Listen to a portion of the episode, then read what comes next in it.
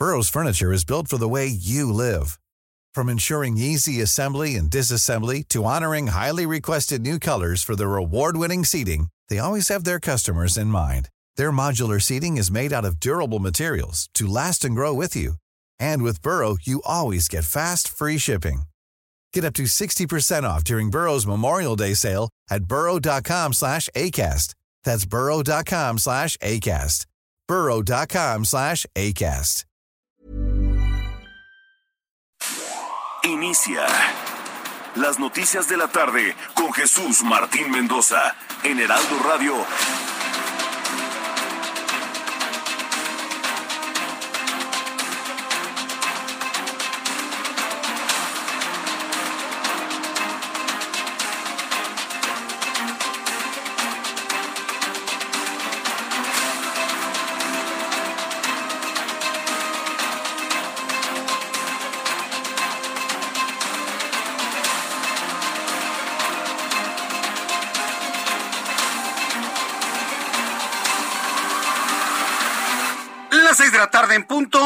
centro de la República Mexicana. Bienvenidos, muy buenas tardes. Iniciamos el Heraldo Radio correspondiente a este viernes 7 de enero del año 2022. Estamos a punto ya de iniciar el primer fin de semana de este año. ¿Cómo le fue la primera semana hábil?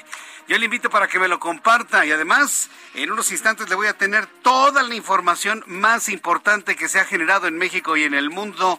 A continuación, súbale el volumen a su radio que le tengo lo más destacado hasta este momento. En primer lugar, le informo que el COVID-19 está imparable. ¿sí?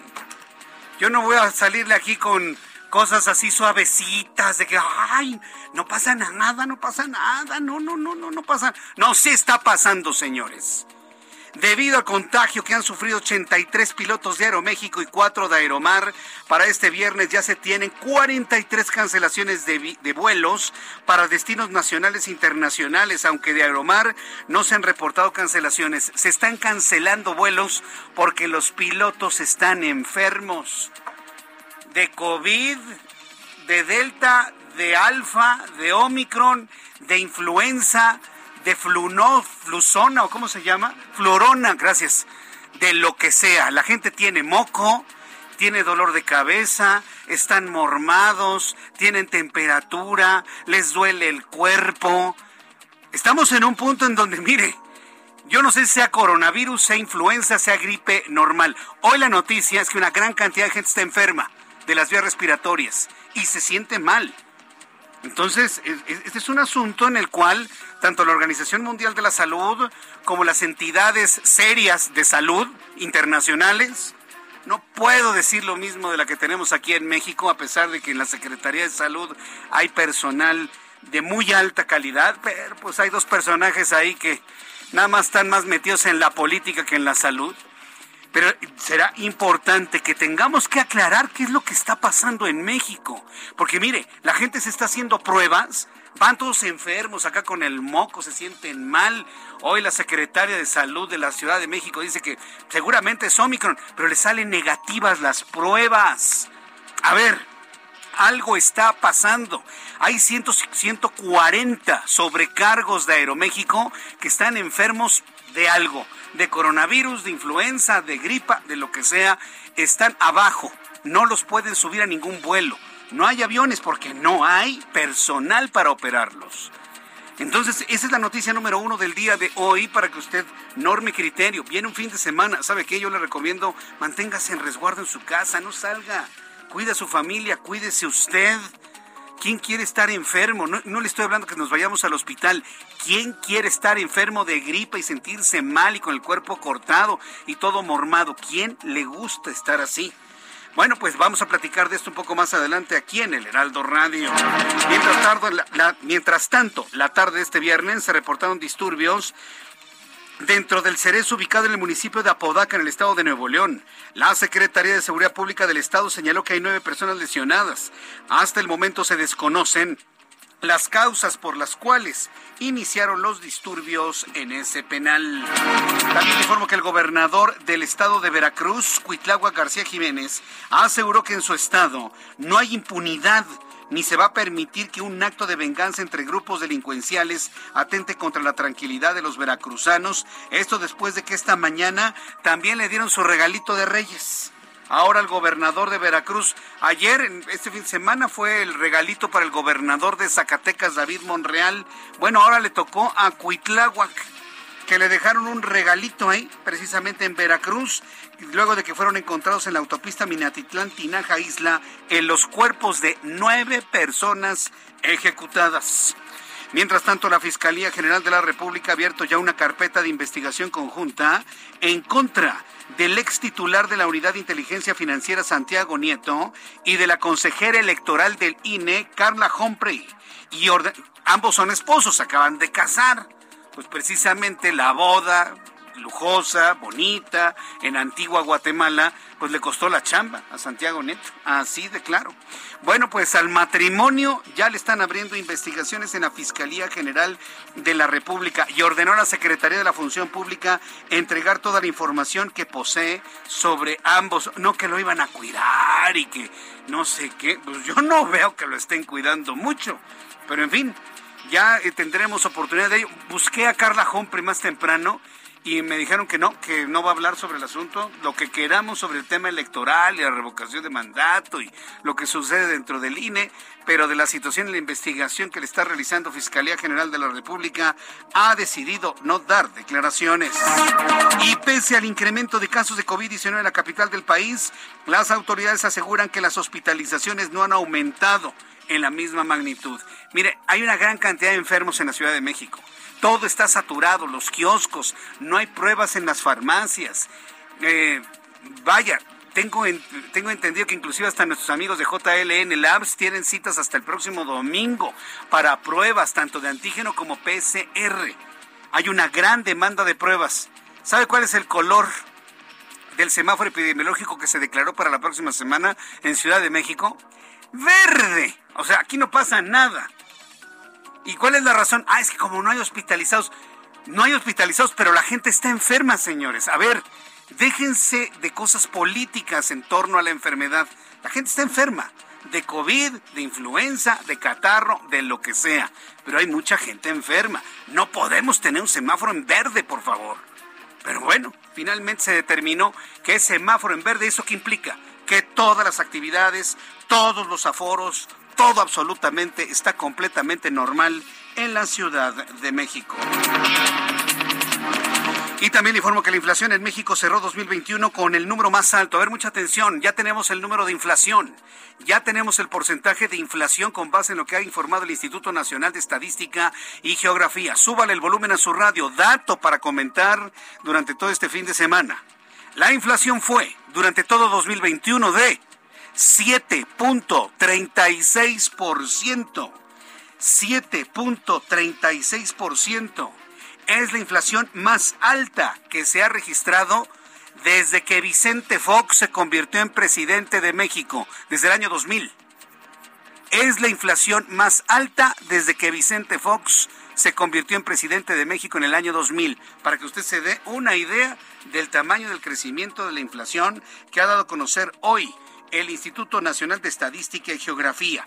¿Qué es lo que ha impulsado al crecimiento de la inflación? Pues el subidón de los precios al consumidor en insumos básicos como alimentos fundamentalmente. ¿Ya vio usted cuánto cuesta un kilo de limones? 80 pesos. No compre limones. Ay, Jesús Martín, así no sabe la comida. No los compre. La única forma en la que vamos a poder bajar los precios es disminuyendo la demanda de las cosas. Y eso solamente lo vamos a poder hacer los propios consumidores. Que está algo caro, no lo compre, ¿eh? Pero es que, que se pudra en, en Anaquel. No lo compre. Cuidemos nuestro dinero, cuidemos nuestro bolsillo, cuidemos nuestra quincena. Ya viene la primera quincena del mes de enero, la próxima semana. Cuidemos nuestro dinero. Si algo está caro y no lo vale, no lo compre. Es un de verdad una recomendación que le hacemos y que le hago yo en lo personal aquí en el Heraldo Radio. También informo que el presidente de Kazajistán ordena a militares disparar a matar sin previo aviso. Bueno, pues una situación verdaderamente compleja allá en aquella parte del mundo. Le tendré más detalles más adelante. Mientras tanto, cuando son las seis de la tarde con nueve minutos, saludo a nuestros compañeros reporteros urbanos, periodistas especializados en información de ciudad. Daniel Magaña, ¿en dónde te ubicamos? Adelante, Daniel. Jesús Martín, muy buenas tardes. Pues ya información vehicular de la zona de la avenida Canal de Miramonte, sobre todo para las personas que se desplazan en dirección hacia la pues, Alameda del Sur. Encontramos centro de carga vehicular en este cruce regulado con semáforos de la zona de la calzada de las bombas, pero a partir de aquí es una tarde de viernes pues en la cual mejoran las condiciones viales para poder trasladarse hacia la colonia de educación o también las personas que utilizan Miramontes para poder incorporarse más adelante tanto a la zona de Tasqueña como hacia la zona del circuito interior. Este último a esta hora, bueno, pues sí ya presenta carga vehicular el circuito interior en dirección hacia la zona del eje 6 sur. En esta incorporación al eje 6 sur, los carriles laterales con tránsito, pues que se torna lento a esta hora de la tarde. El reporte, Luis Martín. Buenas tardes. Muchas gracias por la información, Daniel. Continuamos atentos. Un saludo con mucho gusto a Mario Miranda. Adelante, Mario, qué gusto saludarte. Bienvenido. Vamos, saludo con gusto a Mario Miranda. ¿En dónde te ubicamos, Mario? No, vamos con nuestro compañero Javier Ruiz. En unos instantes tenemos a Javier Ruiz con toda la información del Valle de México. Adelante, Javier. Excelente tarde, Jesús Martín. Nos encontramos en la zona centro de la Ciudad de México. En específico recorrimos el eje central Lázaro Cárdenas, donde vamos a encontrar ya carga vehicular, al menos para quien se desplaza de la avenida Susana Saga y para llegar al Palacio de Bellas Artes o bien para continuar al eje 1 norte. El paseo de la reforma también lo recorrimos en general pues mencionar que la avance todavía es bastante aceptable, al menos para quien transita de la Glorieta Colón y para quien desea llegar a la avenida Hidalgo o bien para continuar a los ejes 1 y 2 norte. En general el avance es constante el sentido puede sancionar también las circulaciones favorables, únicamente asentamientos que están provocados por la operación de semáforos, pero todavía es una buena alternativa el paseo de la reforma. Y donde ya hemos encontrado algunos retagos, es sobre el circuito interior, al menos del eje 2 norte, y para llegar hacia la glorieta de la raza. Superando ese punto la circulación mejora, sin embargo nuevamente se retaga llegando a la calzada de Guadalupe para continuar hacia Oceanía, el sentido opuesto del circuito interior, el avance mucho más aceptable, el mayor contratiempo es justamente llegando a la avenida Pagarini para incorporarse a insurgentes, superando este punto en general también el circuito interior mejora bastante en dirección hacia las ejes 1 y 2 norte. De momento, Jesús Martín, es el reporte que tenemos. Muchas gracias por esta información, Javier Ruiz. Estamos atentos, la tarde. Mario Miranda, ¿en dónde te ubicamos a esta hora de la tarde? Buenas tardes. ¿Qué tal, Jesús Martín? Buenas tardes. Pues te comento que nos encontraremos carga vehicular en el circuito Río Churubusco, en el tramo de insurgentes a Calzada de Tlalpan. Pasando este punto, la vialidad mejora en dirección al aeropuerto. En el sentido opuesto de Río Churubusco, en dirección a la incorporación a Patriotismo, encontraremos buen avance. Avenida Patriotismo de Félix Cuevas al viaducto Río Becerra con buen avance. Avenida Revolución de Tacubaya, Miscuac con carga vehicular. Pasando este punto, la vialidad mejora en dirección a Barranca del Muerto. Y finalmente, el eje 8 Sur, José María Rico con carga vehicular de Insurgentes, Avenida Universidad. Jesús Martín, seguimos pendientes. Muchas gracias por la información, Mario Miranda.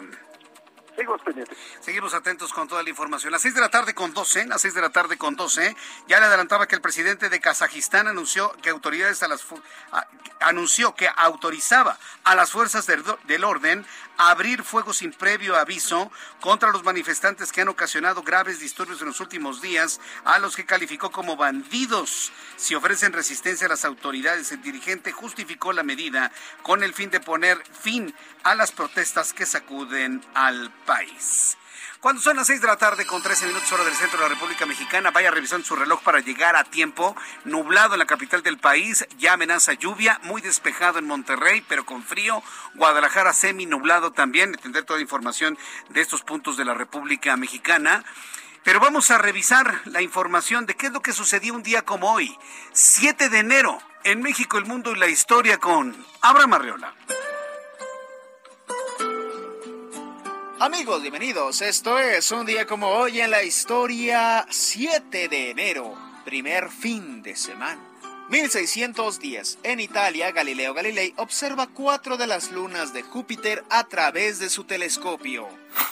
1927. Se inaugura el servicio telefónico comercial entre Londres y Nueva York. 1927, el grupo de baloncesto Harlem Globetrotters juegan su primer partido. 1929, aparece Tarzán, una de las primeras historietas de aventuras.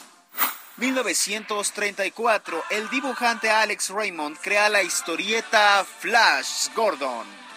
1954, en Nueva York, la empresa de computadoras IBM muestra la primera máquina traductora. En 1980, el Chavo del Ocho da su última transmisión. Amigos, esto fue un día como hoy en la historia. Muchas gracias.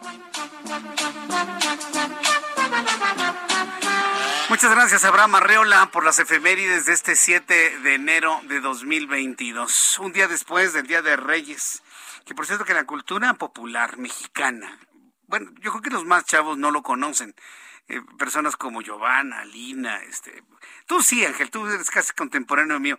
¿Tú te acuerdas de la de la carta de Pepito del 7 de enero? ¿Nunca la leíste? Dice que ahí sí me falla, ¿no? No, no, no.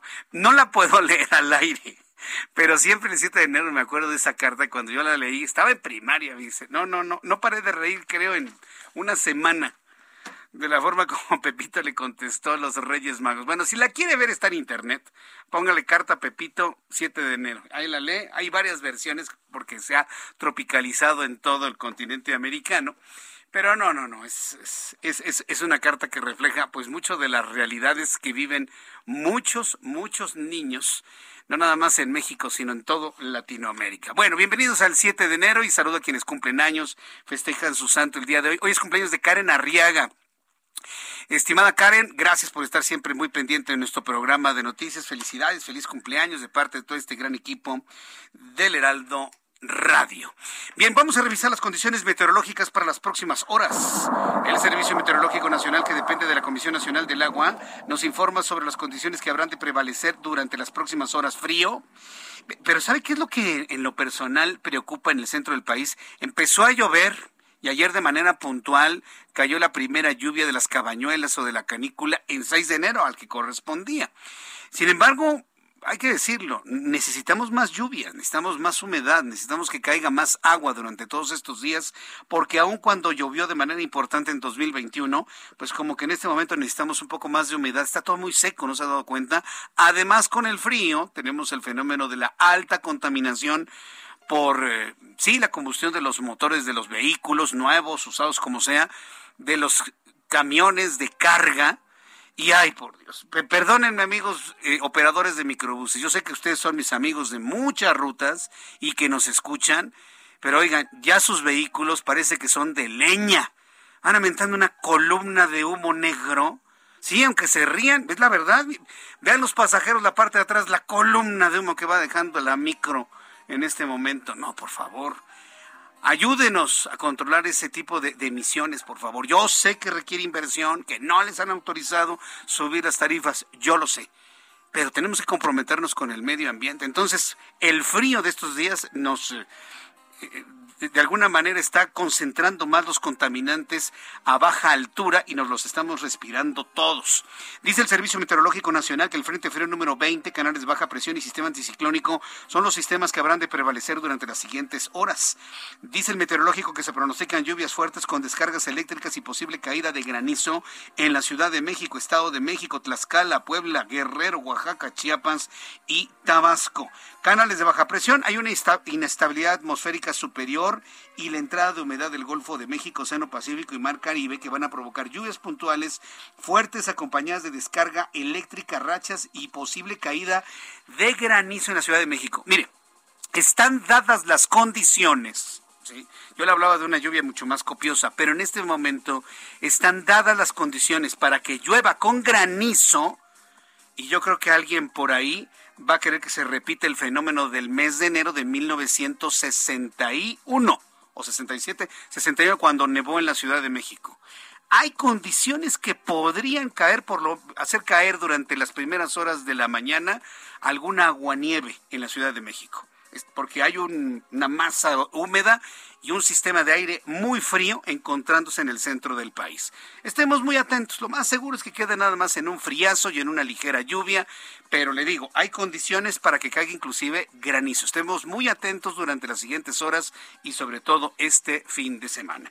Con estos elementos atmosféricos le doy a conocer el pronóstico del tiempo para las siguientes ciudades, amigos que nos escuchan en Monterrey, Nuevo León. La temperatura en este momento es de 14 grados, mínima 11, máxima 18. Guadalajara, mínima 6, máxima 28, en este 26. En Cuernavaca, mínima 12, máxima 24, en este momento 22.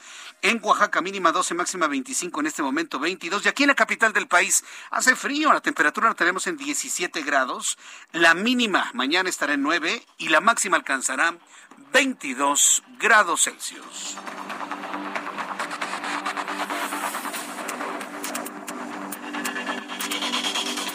Ya son las 6 de la tarde con 20, las 6 de la tarde con 20 minutos hora del centro de la República Mexicana. Y estábamos todos muy tranquilos terminando todas las festividades de la Navidad, porque prácticamente con la fiesta de la Epifanía ayer, pues han terminado la temporada navideña prácticamente en todo el país y en todo el mundo. Y bueno, pues este viernes fueron reportados disturbios dentro del penal ubicado en el municipio de Apodaca, en Nuevo León. Vamos a entrar en comunicación con mi compañera Daniela García, nuestra corresponsal en Monterrey, quien nos tiene todos los detalles de lo que ha sucedido en ese penal allá en Apodaca y además comentarios de Samuel García, quien es el gobernador constitucional de Nuevo León. Adelante, Daniela, muy buenas tardes.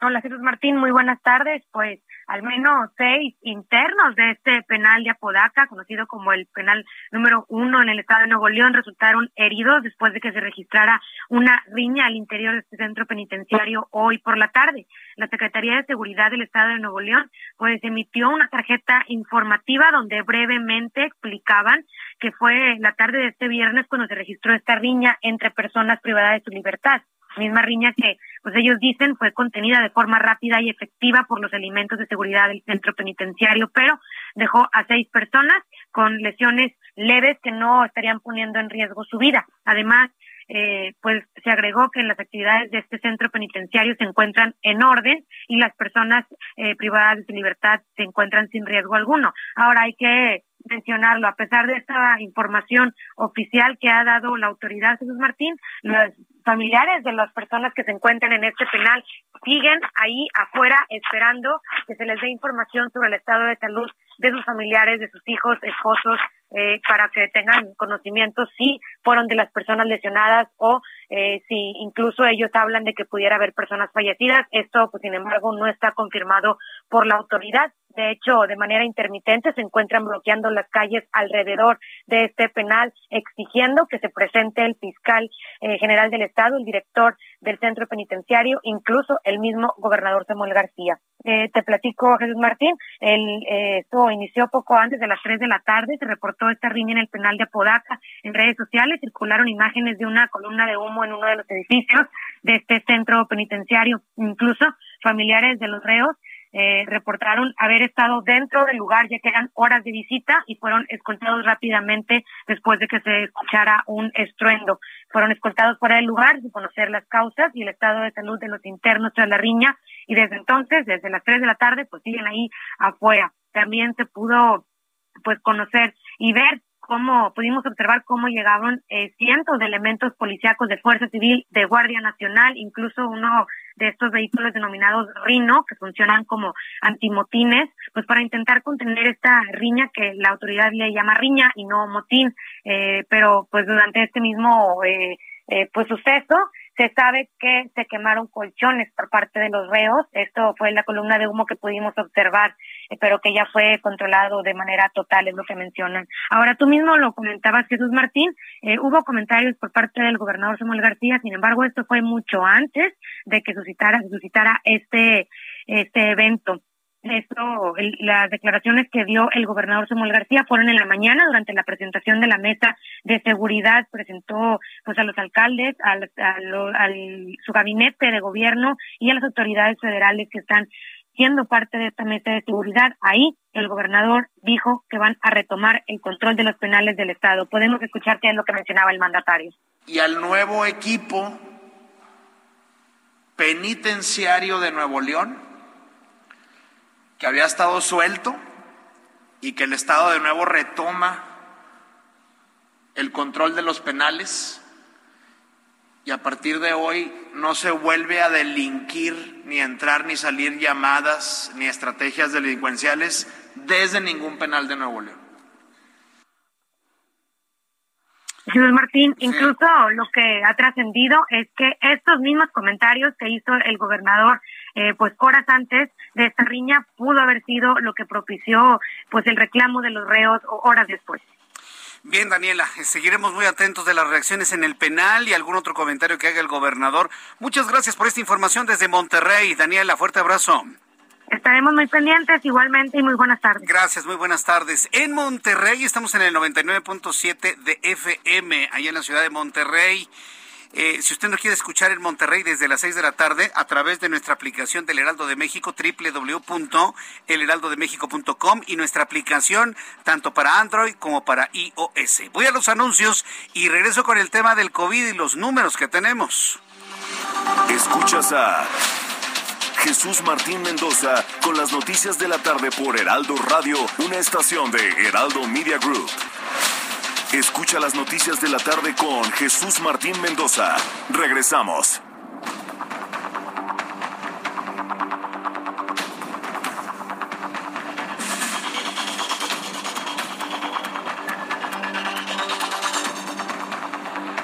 Ya son las 6 de la tarde con 30 minutos hora del centro de la República Mexicana. ¿Qué opina usted?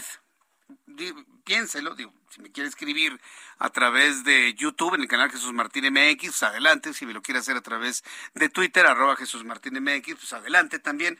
Pero ¿qué opina usted de la estrategia de abrazos y no balas? ¿Se da cuenta que ya el presidente de México ya no habla tanto de ese asunto? Porque se da cuenta que efectivamente no sirve de nada. O sea, a la gente que verdaderamente quiere mostrar fuerza, que quiere mostrar, generar miedo, que quiere generar terror, pues un abrazo no le significa nada, ¿no? Los abrazos se debieron haber dado cuando eran niños, posiblemente. La estrategia de abrazos no balazos no sirvió absolutamente de nada. Y para muestra lo que ha ocurrido en dos estados de la República en estas últimas 48 horas. Diez cuerpos desmembrados aventados frente al Palacio de Gobierno de David Monreal, allá en Zacatecas. Espantoso, a manera de regalo de reyes.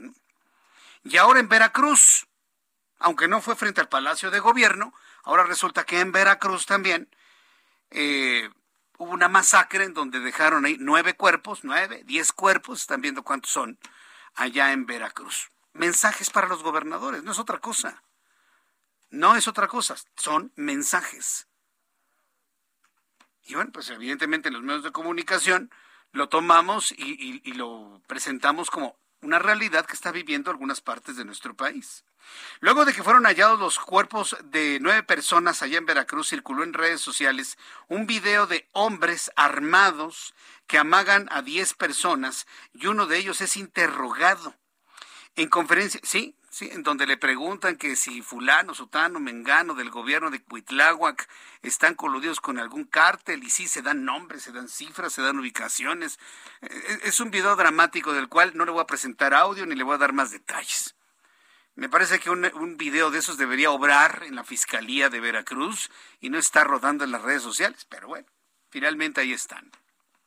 En conferencia de prensa, el gobernador Cuitlagua García dijo que se actuará de manera contundente contra todos los grupos, todos, ampliación de la, ampliación de la bueno vamos a escuchar primero el audio el eh, que tenemos de los del video no eh, el video está ahí mejor no se lo presentamos porque para qué hacemos apología del crimen mejor lo dejamos ahí.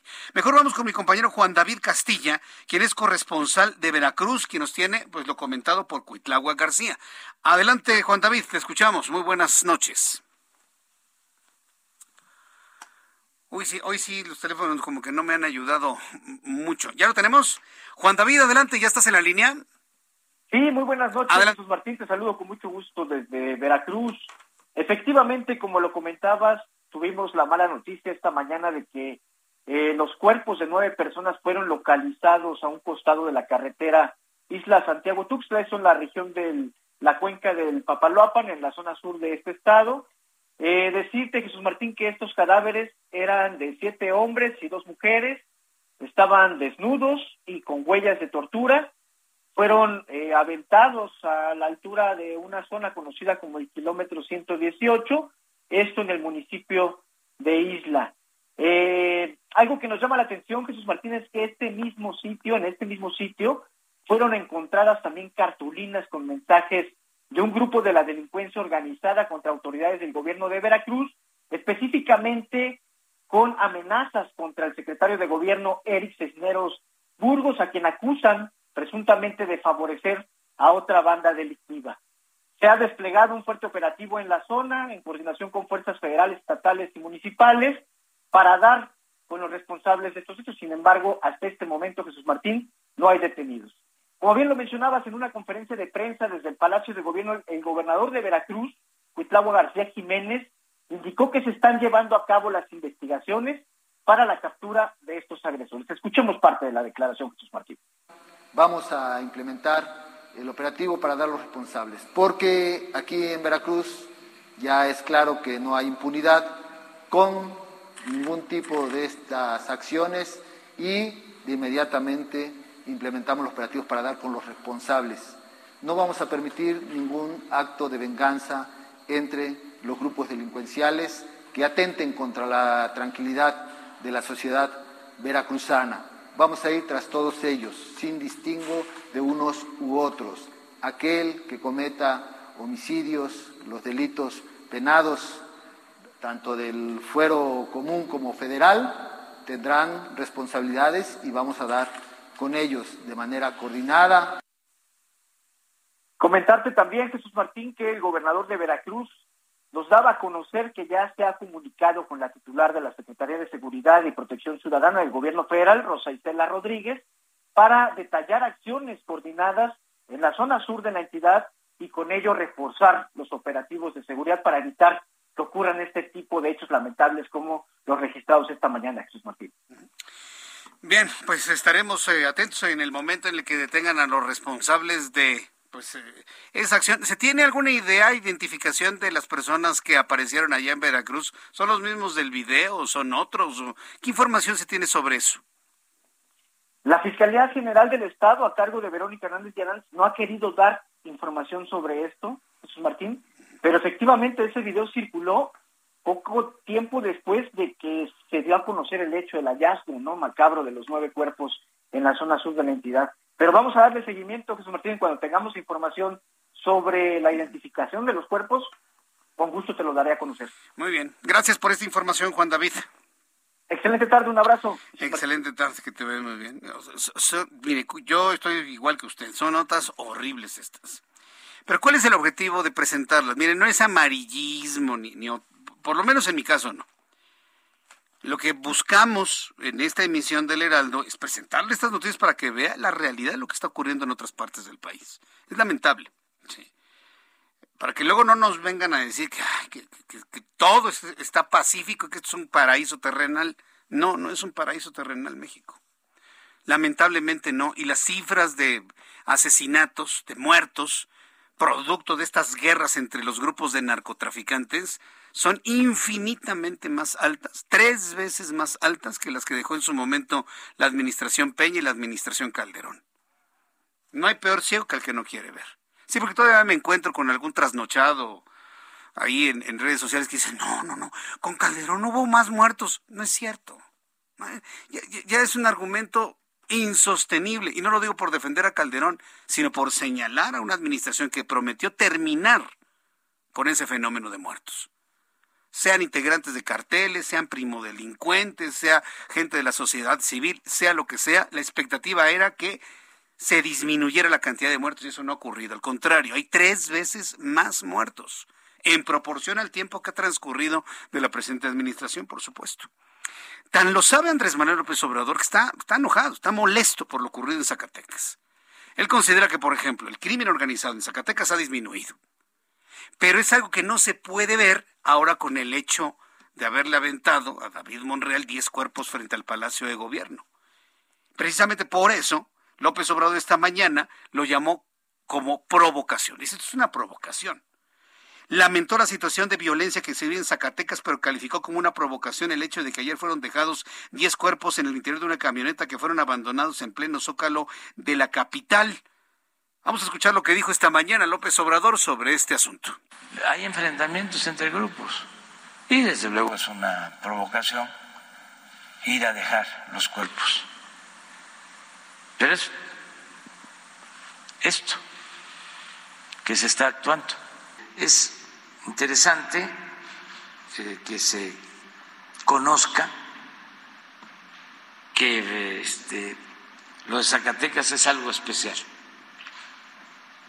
Eh, porque sus estados vecinos no tienen el mismo problema. Pues sí, estaba enojado. ¿Y cómo nos damos cuenta cuando está enojado el presidente? Se traba todo. Completamente. Pues a ver, ya esperemos que cada una de las entidades, en este caso, Veracruz, Cuitláhuac, García, en el caso de Zacatecas, eh, David Monreal, pues tengan o arrojen eh, resultados en las investigaciones que realizan sobre esto que llama el presidente provocaciones. Hay quienes lo vemos como que son mensajes ¿no? del crimen organizado. Mensajes, provocaciones, lo que sea. La idea es que disminuyan ese tipo de fenómenos sociales, estos crímenes, pues en el corto plazo, finalmente, ¿no? No por favorecer a ningún gobierno, sino porque ya en México ya, ya, de, verdad estamos hasta el copete, ¿eh? Muertos aquí, muertos allá, muertos acá, ejecutados, fosas clandestinas, huesos, madres llorando por la pérdida de sus hijos, fotografías aquí, fotografías allá. Oigan ya, no me hagan pensar que el asunto los ha rebasado. Por lo pronto así está esto. Vamos a dejar estas noticias que tienen que ver con muertos y descuartizados y demás. Cuando son las 6 de la tarde con 40 minutos hora del centro de la República Mexicana, hablemos del COVID-19, que es un asunto que también nos preocupa. Ya le comentaba al inicio de nuestro programa este fenómeno que se está dando, en donde muchas personas están enfermas de algo. Tienen gripa, les fluye el moco, están mormados, garganta irritada, dolor de cabeza, malestar en general. Van, se hacen una prueba de COVID, luego de esperar cuatro, cinco, seis horas o hacer cita dos días después y salen negativos. A ver, a ver, a ver, a ver. Y, luego la secretaria de Salud del Gobierno de la Ciudad de México me dice, nos dice a todos, si usted tiene estos síntomas, lo más seguro es que sea coronavirus Omicron. Pero vamos, hacemos la prueba y sale negativo. Y la gente mormada y se siente mal. ¿Es influenza? ¿Es gripe común? ¿Es COVID? ¿Es una variante que no están detectando las pruebas? ¿Qué es lo que tenemos actualmente? Hablo por México. El fenómeno lo tenemos a nivel mundial. Pero mire, esta sensación de malestar ha provocado una saturación en farmacias, ha provocado una saturación en laboratorios, ha provocado saturación en los kioscos, y bueno, tengo en la línea telefónica al doctor Oscar Zavala Martínez. Él es presidente de la Unión Nacional Interdisciplinaria de Farmacias Clínicas y Consultorios. Doctor Zavala, me da mucho gusto saludarlo. Bienvenido. Muy buenas noches. Hola, ¿cómo estás? Buenas noches. Eh, A tus órdenes. Gracias. Eh, ¿En qué porcentaje o en qué proporción se ha incrementado la solicitud de pruebas, tanto PCR como de antígenos, en laboratorios, farmacias, consultorios? Mira, este, es importante aclarar que dentro del Sistema Nacional de Salud fue insuficiente ante las pruebas rápidas, porque ahí tenemos la PCR, pero las pruebas rápidas no son iguales. Entonces, el 68% se equilibraron. ¿Qué sucede? Que el 68% de las personas que acuden a nuestros consultorios tienen, por supuesto, son positivos. A ver, ¿cuál es el índice de positividad, nos decía? 68%. 68% en este momento. Pero yo le preguntaba, ¿en qué proporción han crecido las la solicitud de pruebas? Porque mire, todavía hace unas tres semanas, cuatro semanas, yo solicité una prueba, hice mi cita en donde lo elegí y en cuestión de una hora ya tenía mi cita, me estaban haciendo mi prueba y en 15 minutos me estaban dando el resultado. Hoy la gente se tiene que levantar 3, 4 de la mañana para formarse, para obtener una prueba. O sea, se ha duplicado, se ha triplicado, cuadruplicado. ¿Cómo lo ven ustedes? Bueno, si lo ves desde ese punto de vista, eh, yo creo que fue al, al 300% al 300%. Esto nos habla entonces de una velocidad de contagio de lo que haya en, en este momento, ¿no? Una velocidad muy alta de contagio. Hay que analizar, porque mira, eh, las empresas lo que hicieron una vez que regresaron de las fiestas patrias y sobre todo de las fiestas decembrinas, ¿qué sucedió? Que hubo un alto índice de contagio.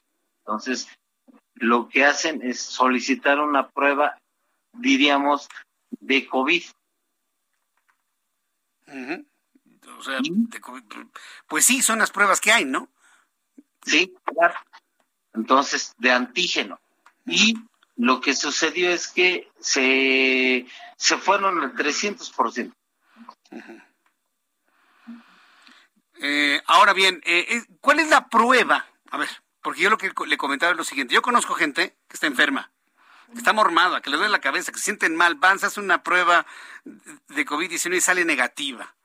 ¿Cuál es la mejor prueba para tener una certeza de si se tiene el virus coronavirus, el COVID que genera la enfermedad COVID-19, la de antígenos, la PCR, la del hisopo grande que lo meten hasta el cerebro?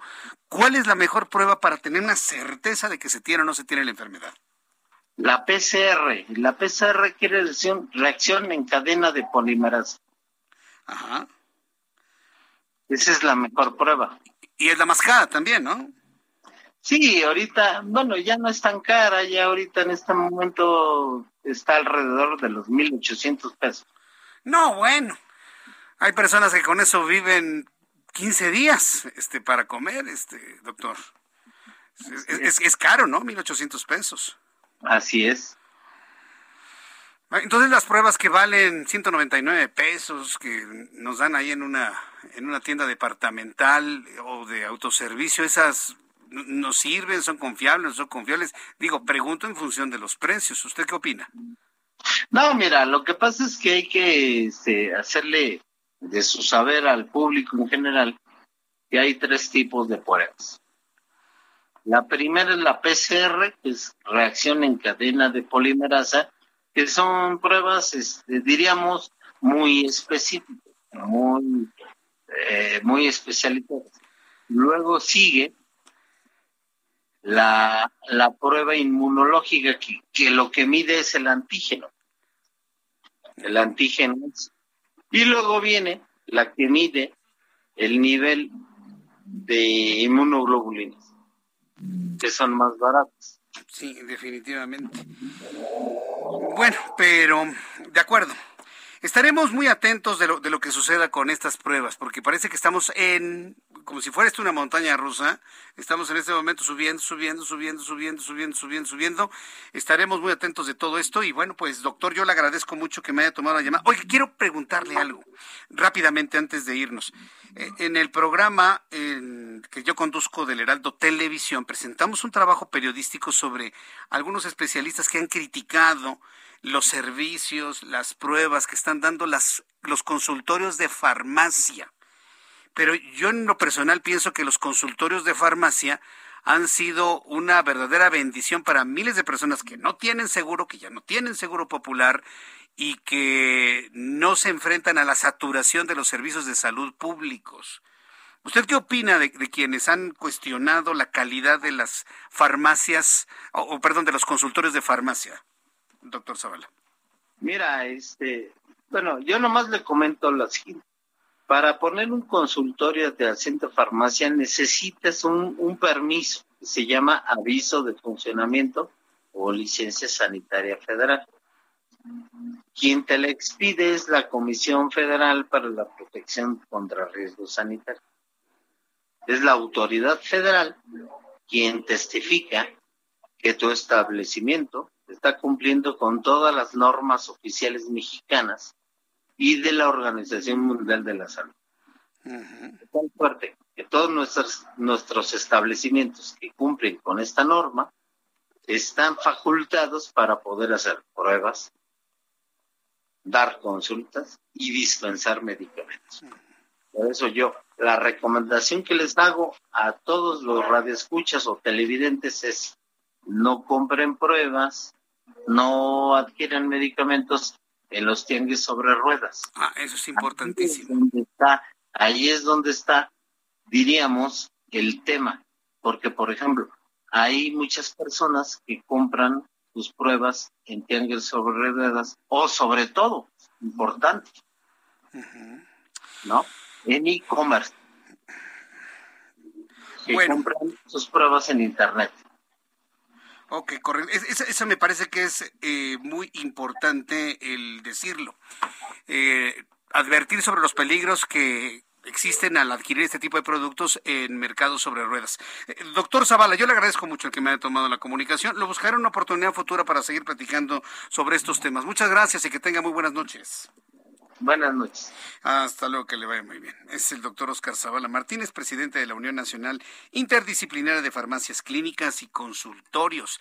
En más de un 300% se ha incrementado la solicitud. Yo creo que es más, fíjese.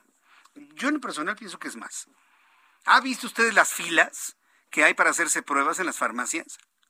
¿En los laboratorios en general? No, no, no, es una cosa impresionante. Las 200 pruebas que se están... Que se han enviado, los 117 kioscos que se han instalado, al menos acá en la capital de la República, en el centro del país, eh, en, la modalidad que se está haciendo también en otras partes de la República Mexicana donde ustedes me escuchan, son insuficientes. La gente se siente mal. Ah, y otro dato interesante que nos ha dado a conocer el doctor Oscar Zavala, índice de positividad. Acuérdense que el índice de positividad, ¿qué es el índice de positividad? Yo tengo 100 pruebas y de estas 100 pruebas, ¿cuántas me salen positivas a COVID-19? La positividad se había reducido, ¿sabe a cuánto? A entre el 5 y el 10%. Es más, en donde yo me hago mis pruebas, la positividad era de entre el 2 y el 3%. ¿Qué significa eso? Que de 100 pruebas solamente eran positivas 2 o 3 o 5. De 100. En este momento la positividad es el 68%. Es decir, de 100 pruebas, 68 salen positivos y 32 salen negativos. Ese es el nivel de contagio que tenemos en este momento. Para que ustedes más o menos se den una idea, evidentemente esto es un dato nacional que nos ha compartido el doctor Zavala Martínez. Faltan 10 minutos para que sean las 7. 10 minutos para que sean las 7 horas del centro de la República Mexicana. Mire, tan fuerte está el asunto de los contagios, ¿sí? y vuelvo a decirlo, de lo que sea, es que a mí me dio negativo COVID. Sí, pero está mormado, tiene gripa, le fluye el moco, se siente mal, le duele la cabeza. Es influenza, tampoco es influenza, es gripe común, posiblemente. La verdad de las cosas es que nadie sabe exactamente qué enfermedad tiene. Hoy leía un mensaje de Maca Carriedo, nuestra compañera de del Heraldo Radio, Heraldo Televisión, que acompaña a Adela Micha. Bueno, hace un comentario muy cierto, pero al mismo tiempo muy divertido, ¿no? Decía, escribía en su cuenta de Twitter, que diferenciar los síntomas entre el COVID y la influenza era tan difícil como distinguir el cilantro del perejil. O sea, son tan parecidos los síntomas, tan parecidos que es imposible, prácticamente imposible saber qué es si no le sacan el virus y prácticamente lo determina exactamente qué es lo que tiene la persona. Solamente así. Yo le eh, invito a que consulte a su médico, si tiene usted un médico de confianza, de cabecera, que vaya a los servicios de salud, no se automedique, esto es importantísimo también, no compre pruebas en los mercados sobre ruedas. Yo sé que hay personas que están tratando de sobrevivir de esa manera, pero no hay certezas, ¿sí? No hay certezas. Entonces, a cuidarnos todos, por favor. Mire, el asunto va de esta manera.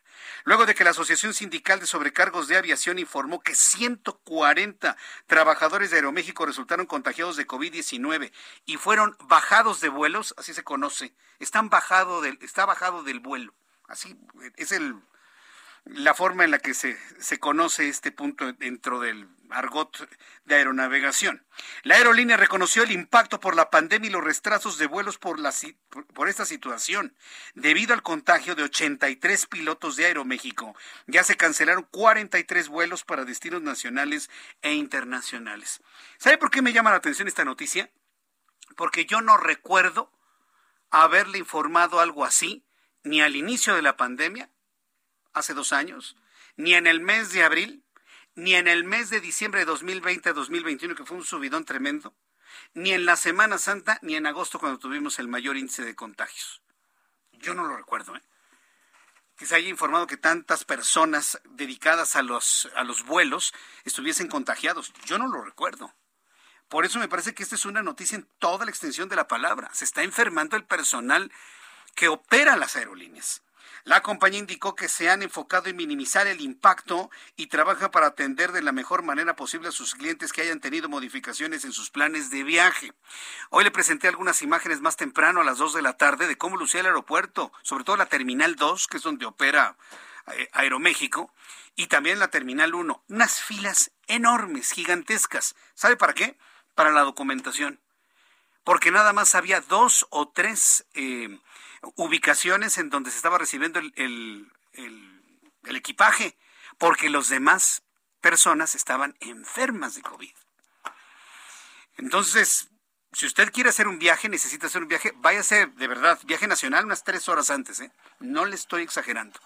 Por si lleva usted equipaje y tiene que documentar, váyase antes porque hay una fila enorme para documentación y además de que usted no sabe si le van a retrasar el vuelo o se lo van a cancelar. Es muy importante que esté en contacto con su aerolínea para que le informen el estatus de su próximo vuelo. Vamos a ir a los anuncios. Al regreso le tengo un resumen con las noticias más importantes. Estoy esperando números de COVID-19 del día de hoy.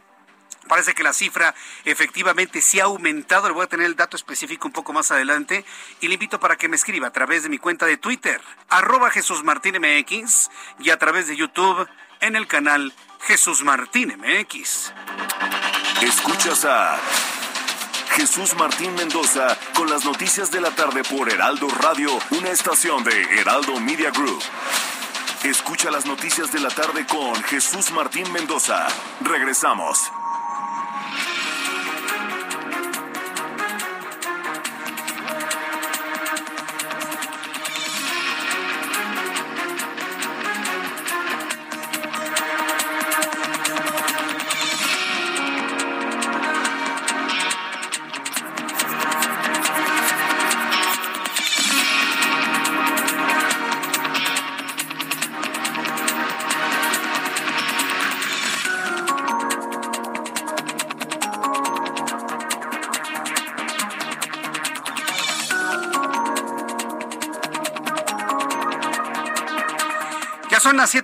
Hora del centro de la República Mexicana. Este es el resumen con las noticias más importantes. Se actualiza el semáforo de riesgo epidemiológico en México. Claro, es un semáforo más político que de salud.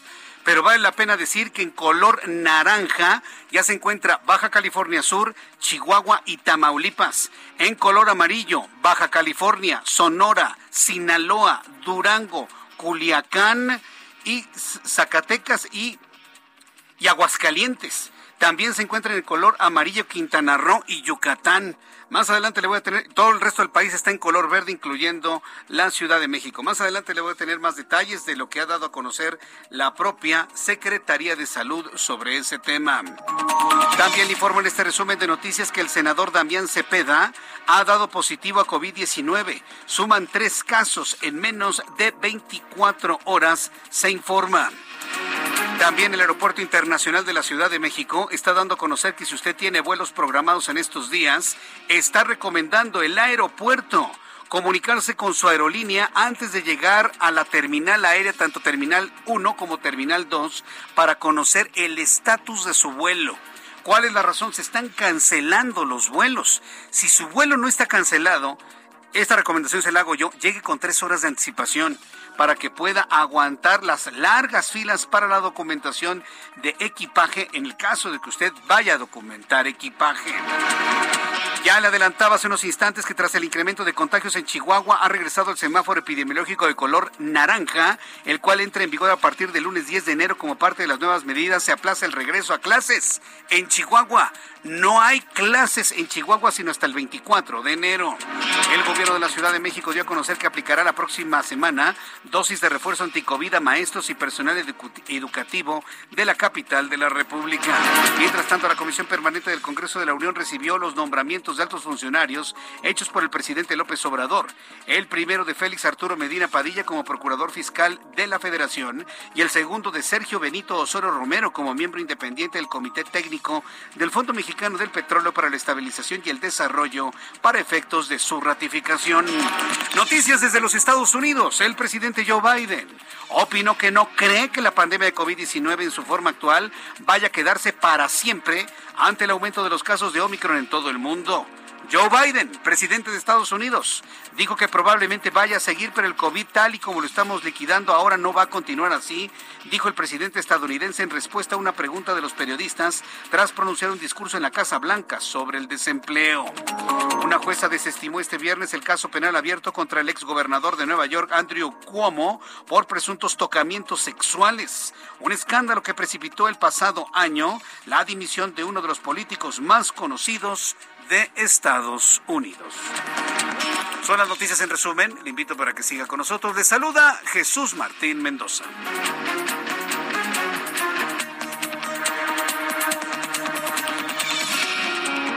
Ya son las 7.5, las 7.5 eh, hora del centro de la República Mexicana. Escucha usted el Heraldo Radio. Yo soy Jesús Martín Mendoza. Me da mucho gusto saludarle.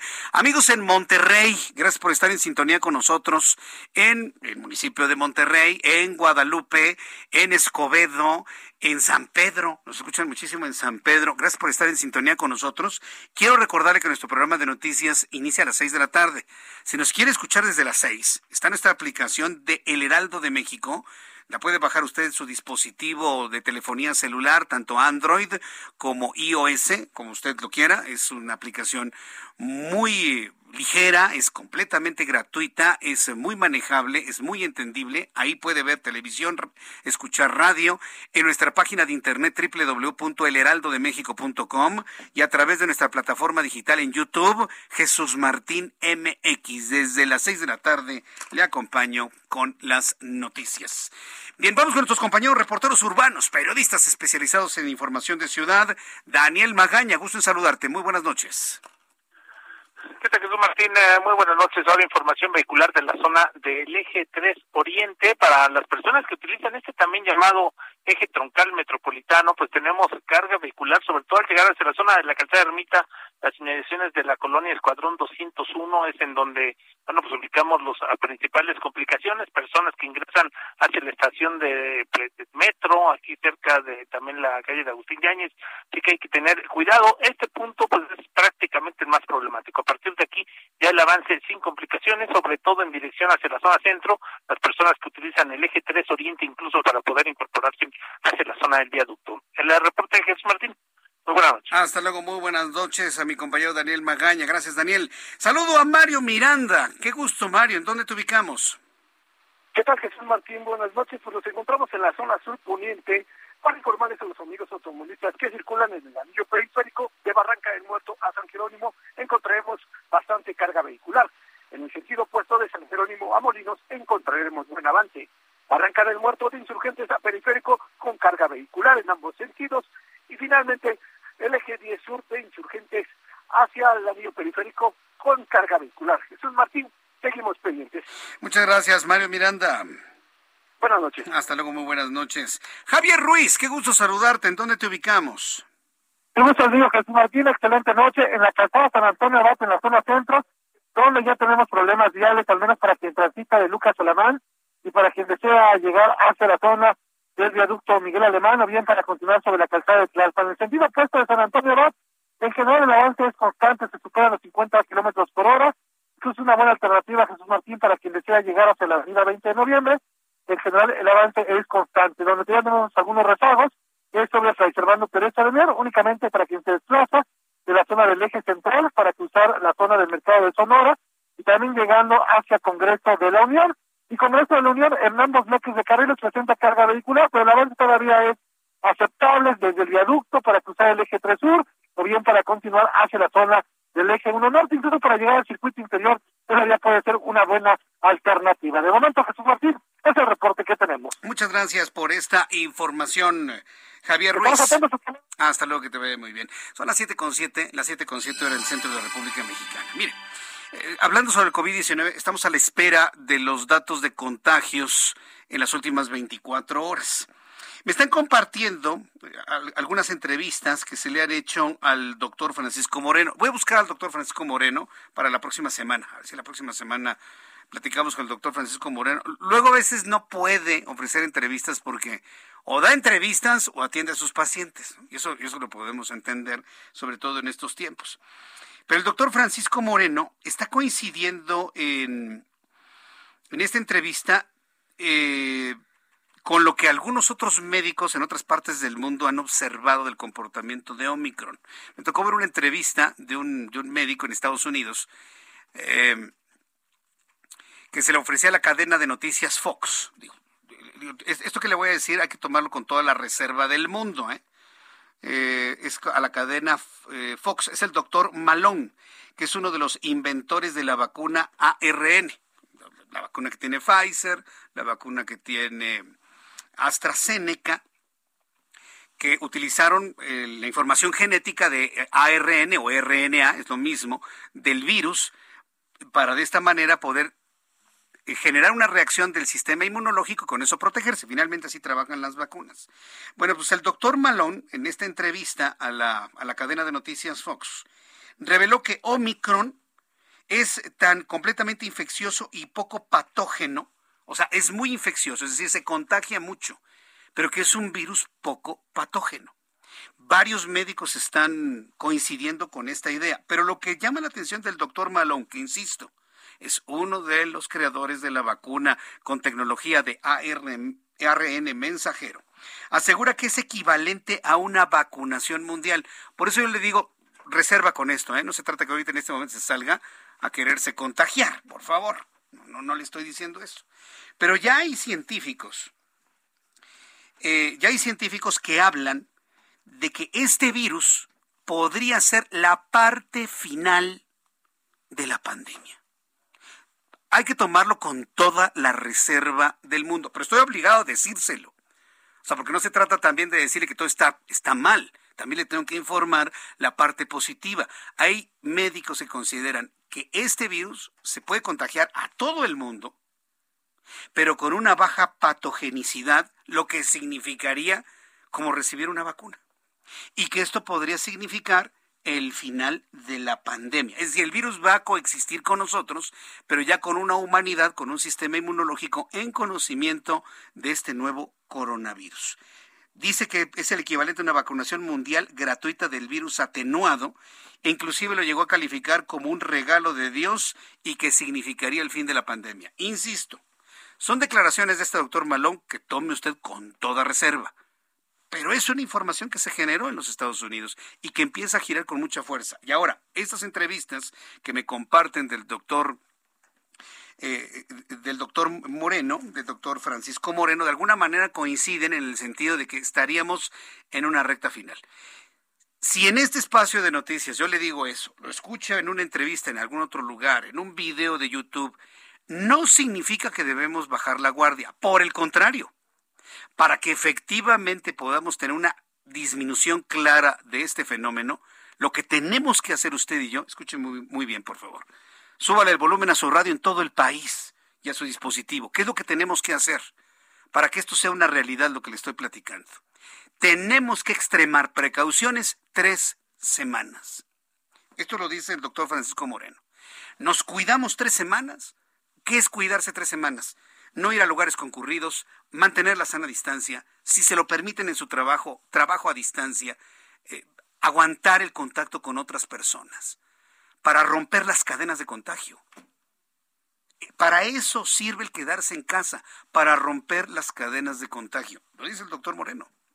Nos cuidamos tres semanas y podríamos mandar el contagio del virus así en una caída libre, que se precipiten y, poder hacer, si quiere usted, para el mes de febrero, empezar nuevamente a retomar nuestro ritmo. ¿Podemos hacerlo? Yo creo que podemos hacerlo. No nos cuesta nada. Simplemente aguantar otro poquito más. Un último jalón. Llevamos dos años. Podemos hacerlo tres semanas. Podemos hacerlo tres semanas. Yo, yo creo que sí podemos. Las personas que salen los fines de semana, ¿qué les parece hoy no salen este fin de semana ni el siguiente? Y se quedan en su casa, leemos un libro, no le gusta leer, bueno, pues ve una de las series más, más comentadas en los últimos días, el libro de Boba Fett, Cobra Kai, este, estoy viendo esta película de No mirar hacia arriba, que luego se la voy a comentar porque es una crítica a los medios de comunicación extraordinaria. Vea algo, conviva con la familia, platiquen, dejen los teléfonos celulares a un lado y, promovamos la comunicación verbal entre la familia y las personas. En fin, Hay una gran cantidad de cosas por hacer. Estoy a la espera de la información de la Secretaría de Salud, pero pues ya parece que va en este momento ya en incremento. Eh, que se puede romper, no creo que se rompa por el dato que ya está empezando a circular, el récord que se marcó el 18 de agosto del año pasado. tampoco son carreritas, por supuesto. Tampoco son carreritas. Mire, en este momento me está llegando, a ver, mucha atención, me está llegando, es que la información se está generando en este instante. Un comunicado por parte de la COFEPRIS, de la Comisión eh, Federal para la Protección contra Riesgos Sanitarios. COFEPRIS autoriza el tratamiento oral para COVID-19 en uso de emergencia controlada. Esto significa que habría una alternativa más, además del molnupiravir, de una estrategia adicional para atender a las personas ya diagnosticadas con COVID-19. El medicamento molnupiravir será destinado a la atención de pacientes leves o moderados con alto riesgo de complicación. Tratamiento no sustituye la aplicación de vacunas contra SARS-CoV-2 ni debe ser utilizado sin una indicación médica. Tampoco debe administrarse de manera eh, de precaución o preventiva. No sirve sirve para atenuar la replicación del virus a través de su propia tecnología. La Comisión Federal para la Protección contra Riesgos Sanitarios, COFEPRIS, autorizó para el uso de emergencia el tratamiento oral Molnupiravir, que será destinado para atender a pacientes con COVID-19 leve o moderado y con alto riesgo de complicaciones. La autorización para uso de emergencia se emite de manera controlada y requiere, uno, prescripción médica, dos, considerando las acotaciones detalladas en el oficio, evitar que este medicamento sea autoindicado y también no se va a permitir su venta regular en farmacias, lo va a controlar el gobierno. El proceso de aprobación comenzó la semana del 23 de diciembre de 2021, cuando se tuvo intercambio de información técnica con otras agencias regulatorias. Este proceso de transferencia de conocimiento se realiza gracias a, la convergencia regulatoria, declarado prioridad, eh, prioridad perdón, en COFEPRIS en agosto del año pasado. Bueno, en ese tenor va el comunicado de la COFEPRIS. Se ha autorizado ya el uso de emergencia del molnupiravir para las personas que están diagnosticadas, para las personas que están diagnosticadas y que cursan con síntomas leves, es lo que se recomienda. Que tengan una baja carga viral. Bien, tenemos los datos de COVID-19. Mucha atención, ya fluyeron, ya fluyó la, la información por parte de la Secretaría de Salud. A ver, los datos. Con base en información que da a conocer la Secretaría de Salud, hoy 7 de enero de 2022 se han registrado 28.023 casos de COVID-19. Por lo tanto, hay un acumulado de 4.083.118. Se registran 168 defunciones. Y las defunciones finalmente, evidentemente, ya rompieron el récord de las 300.000, se ubican en 300.101. El índice de letalidad se ubica en 7.35%. 7.35%. Correcto. Entonces, de los dos datos que le había comentado ayer, solamente se rompió el récord del número de fallecidos, lamentablemente.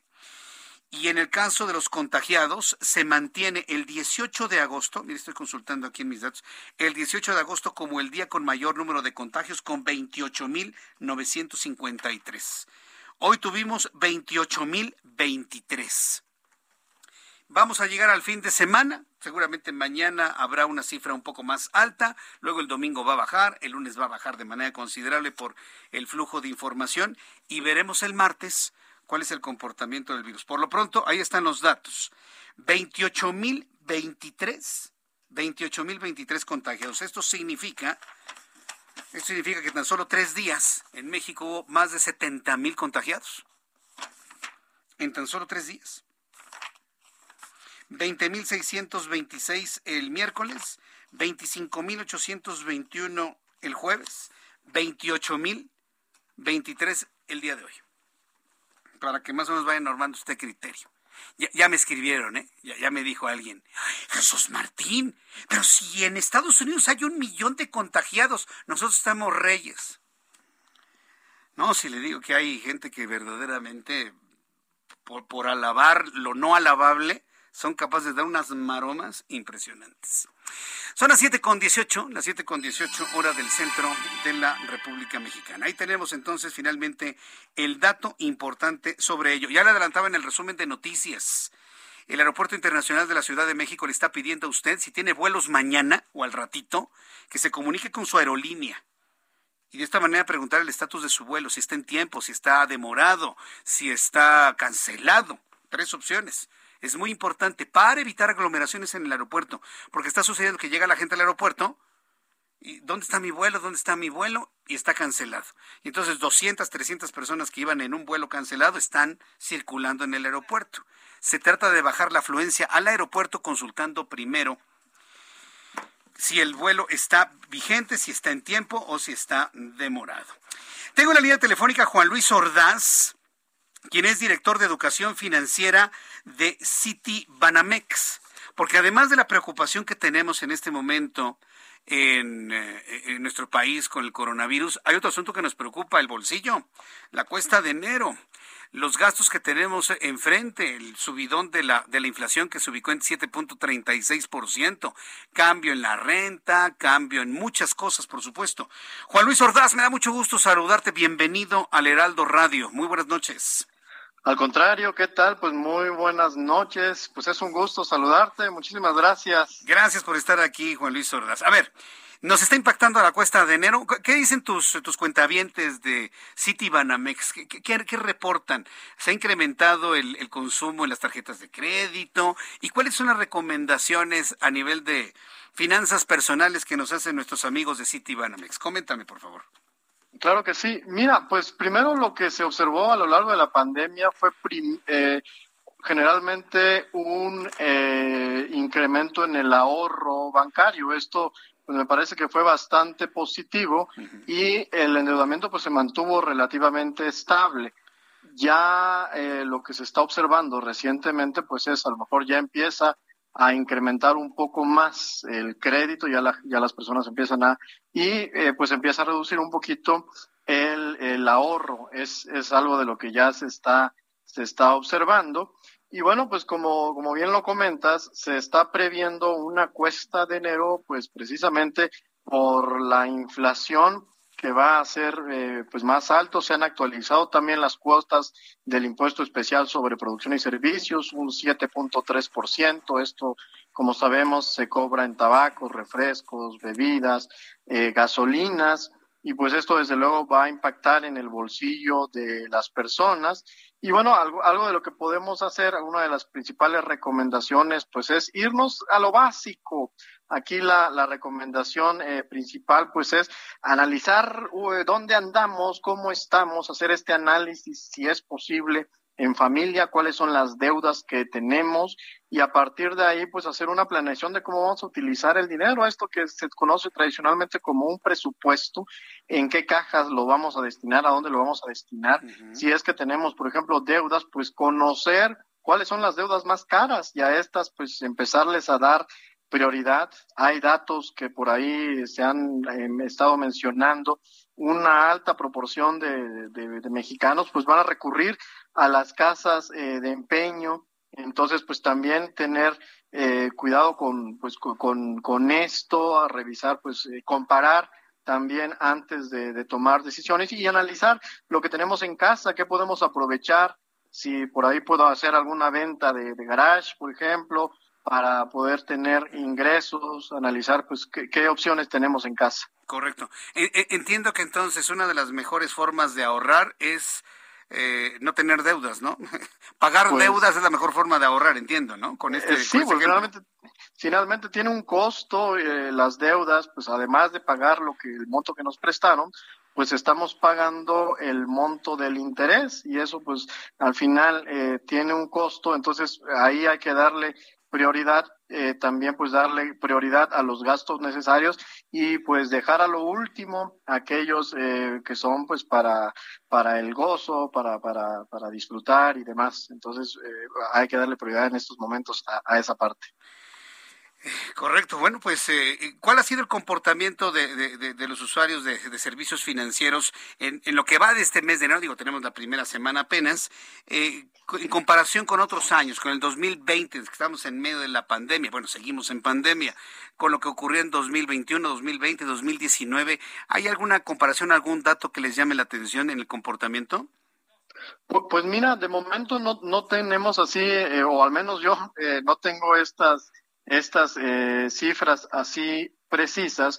Lo que sí, pues está observando, y bueno, hay algunas encuestas que, que por ahí nos están reflejando, que pues muchas personas están recurriendo precisamente al crédito para hacerle frente a los gastos que ya se están observando de, y, no solo crédito fue, formal, me estoy refiriendo, sino también crédito informal, es lo que algunos, eh, algunas encuestas por ahí ya nos están eh, mencionando.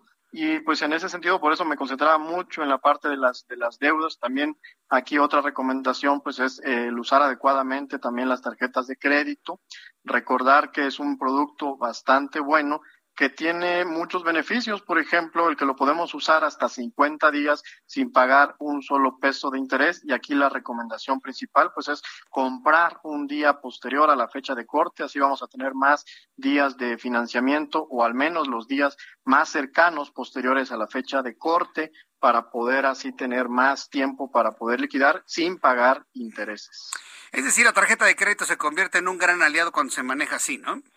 Sin duda alguna es y es un producto que podemos eh, ocupar con estos 50 días de financiamiento y es un producto excelente en ese sentido. Pues eh, Juan Luis Ordaz, yo te quiero invitar a una oportunidad futura para seguir platicando sobre estas estrategias que resultan muy útiles para el público en esta y en otras temporadas del año. Te envío un fuerte abrazo, un feliz año para todo tu equipo de trabajo y un saludo para nuestros amigos de Citibanamex. Muchas gracias, Juan Luis Ordaz. Al contrario, un abrazo, muchísimas gracias, feliz año. Feliz año y fuerte abrazo. Es Juan Luis Sordaz, director de Educación Financiera de Citibanamex. Voy a los anuncios y regreso con más información. Escuchas a Jesús Martín Mendoza con las noticias de la tarde por Heraldo Radio, una estación de Heraldo Media Group. Escucha las noticias de la tarde con Jesús Martín Mendoza. Regresamos.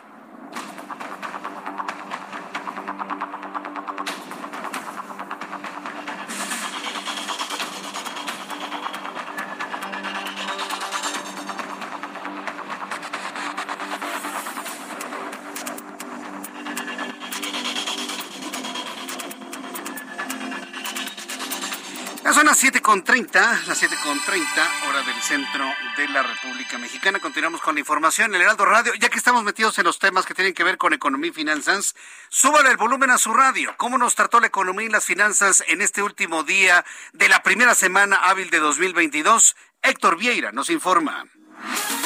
La Bolsa Mexicana de Valores cerró la sesión de este viernes con un avance del 0.28% al sumar 146.8 puntos, con lo que el índice de precios y cotizaciones, su principal indicador, se ubicó en 53.202.11 unidades, con ganancias en 16 de las 35 principales emisoras en los últimos cinco días.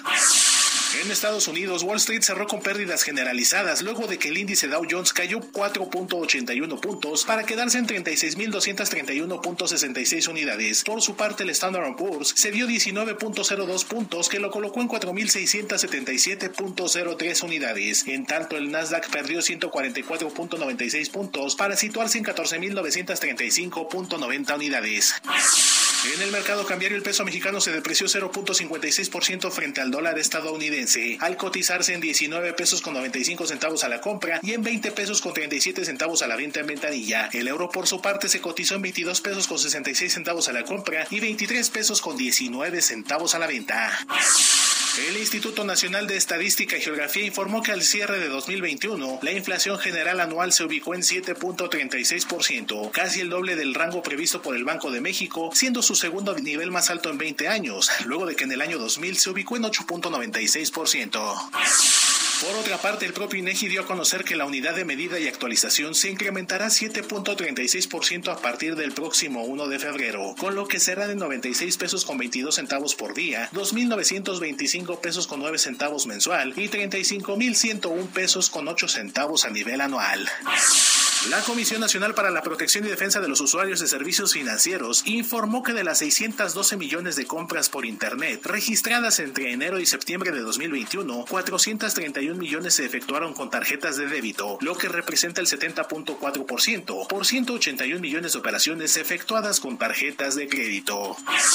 Informó para las noticias de la tarde Héctor Vieira. Ya son las 7.33, las 7.33 hora del centro de la República Mexicana. Eh, vamos a continuar con la información aquí en el Heraldo Radio. Gracias por sus comentarios, por sus opiniones que me están llegando a través de nuestra plataforma de YouTube, en el canal Jesús Martín MX y a través de Twitter, arroba Jesús Martín MX. Me da mucho gusto saludar a través de la línea telefónica a Roberto Fernández González. Él es tesorero de la Ciudad de México, a quien le agradezco estos minutos de comunicación con el Heraldo Radio. Estimado Roberto Fernández, bienvenido. Muy buenas tardes, noches ya. Hola Jesús, buenas tardes. Muchas gracias por la invitación. A ver, ¿vamos a tener algún beneficio si pagamos lo que tenemos que pagar en el mes de enero? Estoy hablando de predial, tenencias, no sé si agua. ¿Hay algunos beneficios, descuentos que nos puede informar el gobierno de la Ciudad de México? Sí, claro, como ya es tradicional, tenemos buenas noticias para este inicio de año. En el tema de predial, eh, vamos a tener un descuento del 8% para todas eh, las personas eh, que tengan eh, a bien el pagar el predial de manera anticipada en forma anual. Es decir, pagar todo el año en enero significa un descuento del 8%. Este mismo descuento se puede extender a febrero, pero solamente será del 5%. De tal manera que, eh, pues, invitamos a todos para que puedan hacer esta, este esfuerzo eh, obtener este descuento que es significativo, el 8% en enero, y van a pues cumplir con sus obligaciones. También tenemos algún eh, otros eh, beneficios importantes en el tema de predial y de agua, si me permites comentártelos. Sí, adelante, por favor.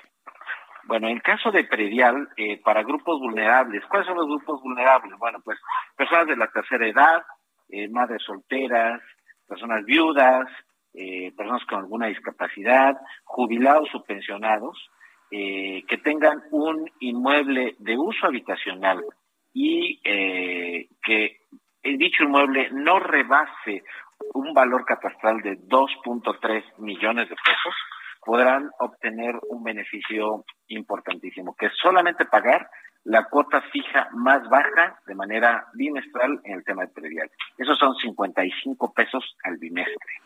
Eh, ¿Qué significa esto? Que si eh, se hiciera, se obtiene ese beneficio y se hace el pago eh, de manera anual anticipada, también pueden tener adicionalmente el 8% de descuento sobre esa cuota fija mínima. En el caso de que se tenga un inmueble con un valor superior a 2.3 millones de pesos, eh, también se tiene un beneficio. En este caso es el 30% de descuento, el cual también puede aplicar el beneficio del 8% por el pago anual anticipado en el mes de enero.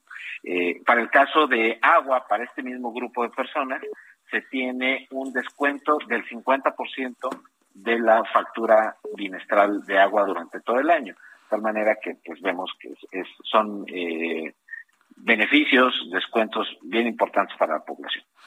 Pues sí, son descuentos que siempre son importantes. ¿Solamente aplicarán en el mes de enero o también en febrero habrá algún tipo de apoyo? En el mes de febrero, para el tema del pago no anticipado, también existe el apoyo. Hay un descuento que en lugar de ser del 8, baja al 5. De todos modos, es un, un descuento bastante interesante. Sí, sin duda es, es, algo importante. Me están preguntando qué, qué, va a pasar con la tenencia.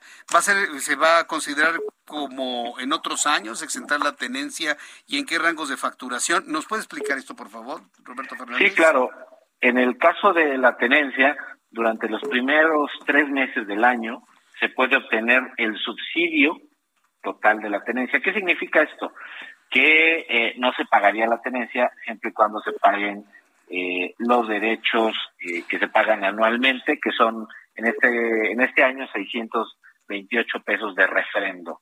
¿A quiénes les aplica? Les aplica a, les aplica a todas esas personas que tengan un vehículo emplacado en la Ciudad de México, cuyo valor ya depreciado sea 200 menor a 250 mil pesos, incluyendo IVA todas estas personas que son personas físicas o personas eh, morales con eh, sin fines de lucro, eh, a todas estas personas les aplica esto, solamente pagar 628 pesos y no pagarían nada de tenencia, insisto, durante el mes de enero, febrero y hasta el último día del mes de marzo de este año.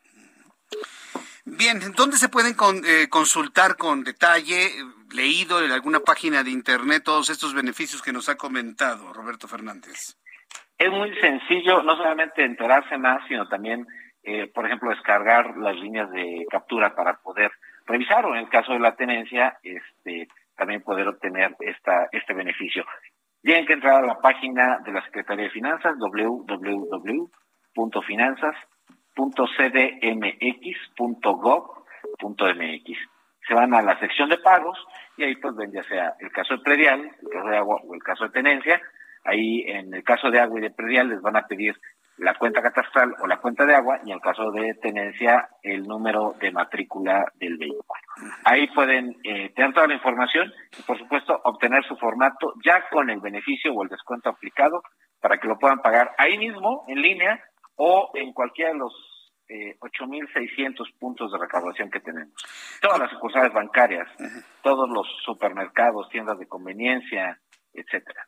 Eh, me está llegando una pregunta del señor Guerrero que, pregunta si va a haber algún tipo de apoyo, descuento a personas que deban prediales de otros periodos, de otros años, prediales atrasados. En este momento, en este año, no estamos considerando ningún programa general de, apoyo para descuentos de años anteriores. correcto. Bueno, Roberto Fernández, muchas gracias por este tiempo para el auditorio del Heraldo Radio. Al contrario, muchas gracias Jesús, saludos y buen año. Gracias, muy amable. Es eh, Roberto Fernández González, tesorero del gobierno de la Ciudad de México. Ahí están los apoyos, 8%. Si tiene usted, por eso yo le dije, luego no me va a decir que no se lo dije. Por eso yo le dije, ahorre, ahorre su aguinaldo, guarde algo por ahí. Y mire, ¿para qué sirven finalmente los ahorros? ¿Para qué sirven los bienes? Para solucionar los males. Bueno, tener una casa y pagar predial no es ningún mal, pero sí es importante que usted pague su predial, porque es una de las formas, primero que tiene certeza jurídica, en segundo lugar, mantiene la plusvalía de su terreno, de su casa, de su departamento. ¿Sabía usted que si no tiene usted al día sus prediales pagados completamente, su escrituración debidamente ordenada, ¿sabía usted que si no tiene usted eso, el valor de su propiedad se puede ir a menos de la mitad? Yo nomás le digo, ¿eh? Entonces, ¿quiere mantener usted el valor y la plusvalía de su propiedad para las personas que tienen la, la, dicha, la bendición de tener una casita, un departamentito, un terreno? ¿Quiere mantener su, su valor? Ah, bueno, pues pague las contribuciones correspondientes. Y para pagarlas, pues aproveche los descuentos. Digo, me parece que es la forma más inteligente de mantener eh, todo el valor de nuestro, de nuestro patrimonio. Aprovechar los descuentos mantener sus pagos al día, mantener su escrituración en regla. Si usted tiene patrimonio, ya lo hemos platicado en otras ocasiones aquí en el Heraldo Radio, si usted tiene patrimonio, no necesita estar en el último jalón de la vida para dictar un testamento. Haga su testamento en salud y conciencia, en plenitud de sus cinco, seis o siete sentidos los que tenga. Si tiene patrimonio, haga testamento de verdad se lo digo, y más ahora, ¿eh? con todos estos problemas de salud que tenemos actualmente, es verdaderamente fundamental. Nada más que se normalice más eh, toda la actividad de nuestro país, voy a invitar a nuestros amigos notarios para que nos platiquen los beneficios que tiene que usted haga una correcta escrituración de su patrimonio, de tener un, eh, un testamento perfectamente bien establecido el cual lo puede cambiar las veces que sea y no nada más es para decir yo dejo esto a mi muerte, no, puede dejar usted instrucciones, puede dejar usted acciones eh, que se hagan posteriormente a, la, vida. Se pueden hacer muchísimas cosas con el testamento. Y ahora que estamos hablando de esto, porque finalmente el pagar impuestos pues mantiene el valor de nuestros patrimonios. Entonces, sí es importante que lo tome, por favor, en cuenta. Son las 7.42, las 7.42 horas del centro de la República Mexicana. Es viernes. Es viernes y bueno, pues ya le platicaba de algunas series en televisión hace un ratito. ¿Cuáles son las mejores recomendaciones para este fin de semana? Ahora que le he recomendado que se quede en casa, que no se vaya a aglomeraciones ni a plazas comerciales. Aguantemos tres semanas para que baje el COVID-19. Adriana Fernández nos tiene la respuesta. Mi querida Adriana, qué gusto saludarte. Bienvenida. Muy buenas noches. Mi querido Jesús Martín, buenas noches. Pues sí, hay que cuidarnos muchísimo porque la verdad es que el contagio ha estado muy duro. Sí. Entonces yo creo que es, es momento de, de guardarnos un poco en casa. ¿Tú has estado bien? Quizá, ¿Tú has sí, estado gracias bien? a Dios, Jesús Martín. Yo sí estoy bien, este, toda la familia está bien, pero pues sí se ve muchísimos contagios por todos lados. Sí, por Está todos lados. muy pesado, está muy, pues sí, ahora sí que ahora sí, la gente que no se estaba enfermando ya se está enfermando. Ya se está enfermando. Fíjate, nosotros en familia hemos determinado de plano no salir nada, ¿no? Este, cuidarnos durante este fin de semana. Y pues necesitamos algunas recomendaciones para que nos compartas, Adriana. Mira, Jesús Martín, pues les, les voy a hablar de una que sí está en cine, Ajá. pero a lo mejor puedan ir en un horario pues que, que esté despejado, ¿no? Que, Con poca afluencia. En la mañana, Sí. con poca gente. Y esta se llama Kingsman, es de la serie de Kingsman y se llama Kingsman El Origen. Y pues esta película nos cuenta justamente el origen de esta eh, pues orden de espías, ¿verdad? O de caballeros que se dedican al, al servicio de la defensa de pues del Imperio Británico y empieza justamente haciendo como una especie de clase de historia, Jesús Martín. Entonces, Esto me parece interesante porque nos lleva a 1914 y ahí tenemos al duque de Oxford que es interpretado por Ralph Fiennes y él tiene un hijo que se llama Conrad y pues la idea un poco es que él lo quiere proteger, ¿no? porque es- está brotando la Primera Guerra Mundial y pues él no quiere que, que luche en esta guerra, ¿no? No quiere porque eh, Conrad perdió a su madre cuando él era pequeño. Pero fíjate que me pareció interesante, la verdad, es diferente a las otras entregas de Kingsman. Eh, generalmente Matthew Vaughn, que es el director, tiene un ojo como muy sarcástico, ¿no? Este humor inglés, como muy seco, eh, tiene un poco de violencia, generalmente la, la saga de Kingsman. En esta, digamos, es como más sobrio y un poco más como caballero, sería un poco mi... O sea, justamente le hace honor a su nombre, la, la saga de Kingsman, que es la- esta orden de caballeros, ¿verdad? Que se dicen de manera muy elegante, pues como que le hace honor a, a esa a esa premisa porque todo todo como que se maneja con más sobriedad, como que con más reflexión y me parece que Ralph Fiennes, que no lo había visto yo eh, precisamente en una cinta de acción como tal, ah, lo hemos tenido de villano, lo hemos tenido de Voldemort, o por ejemplo en esta película de Dragón Rojo, ¿no? En la que sale como, eh, digamos, en la herencia de, de los del silencio de los inocentes. Pero eh, como que haciendo un papel de acción no lo había visto y me gusta, me gusta cómo sale Ralph Fiennes. Así que esta sería mi primera recomendación, Jesús Martín y le voy a dar tres estrellas a Kingsman El Origen. Tres estrellas para Kingsman. Segunda recomendación para este fin de semana, Adri. La segunda recomendación, Jesús Martín, es un documental que sí se puede ver en casa, que está en Disney Plus, en la, en la plataforma de Disney Plus, y es un documental que se llama El Rescate. Es la mejor película de acción del 2021, Jesús Martín, este documental. Es un documental de Tailandia que nos cuenta una historia verdaderamente impactante, como un grupo de 12 niños y su entrenador se quedan atrapados en una cueva en Tailandia, sube el agua porque llueve a cántaros, Claro. el monzón, y se quedan ahí atrapados. Ay, recuerdo la nota, por supuesto, y el dramático rescate de los niños. Y recuerdo cómo un hombre al querer rescatar murió ahogado en el intento por rescatar. Claro que recuerdo la nota. Exacto. ¿Esto tendrá cuántos años, Ángel? ¿Como 10 años? ¿Como 10, 12 años habrá ocurrido eso en no Tailandia? tiene tantos años. No Tiene tanto, ¿verdad? unos- no, tiene unos 3, 4 años. Ah. Martín. No, no tanto, no tanto. Fue en 2018. Ah, fue en 2018. Mira, Así es. Entonces, sí, yo, yo, yo, yo lo, relativamente recor- reciente. lo recordaba. La tecnología de Elon Musk se involucró. Ah, entonces esto ya es película, Adri. Esta ya es una película que la puedes ver en Disney Plus Ajá. y es impresionante Jesús Martín porque son unos bustos de élite que en promedio tienen 55 años, ¿no? O sea, todo.